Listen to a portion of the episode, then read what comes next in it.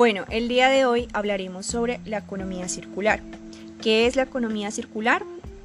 La economía circular se presenta como un sistema de aprovechamientos de recursos donde prima la reducción de los elementos, tales como minimizar la producción al mínimo indispensable y cuando sea necesario hacer uso del producto. Apostar por la reutilización de los elementos que por sus propiedades no pueden volver al medio ambiente. Es decir, la economía circular lucha por utilizar la mayor parte de materiales biodegradables posibles en la fabricación de bienes de consumo, nutrientes biológicos para que estos puedan volver a la naturaleza sin causar daños ambientales al agotar su vida útil. ¿Para qué sirve la economía circular? Su principal objetivo es el de tener un efecto positivo en el ecosistema y contrarrestar la sobrecarga y la explotación del medio ambiente y sus recursos.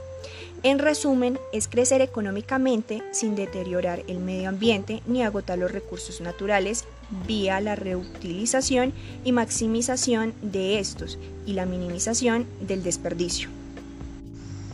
¿En qué beneficia la economía circular al medio ambiente? Primero, reducción de la deforestación y el agotamiento de recursos naturales. Segundo, reducción de residuos sólidos. Tercero, reducción de las emisiones de carbono. Cuarto, reducción del uso de materias primas. Quinto, el incremento del valor de la tierra y del suelo como activos. Sexto, reducción del impacto ambiental debido a los procesos extractivos de materias.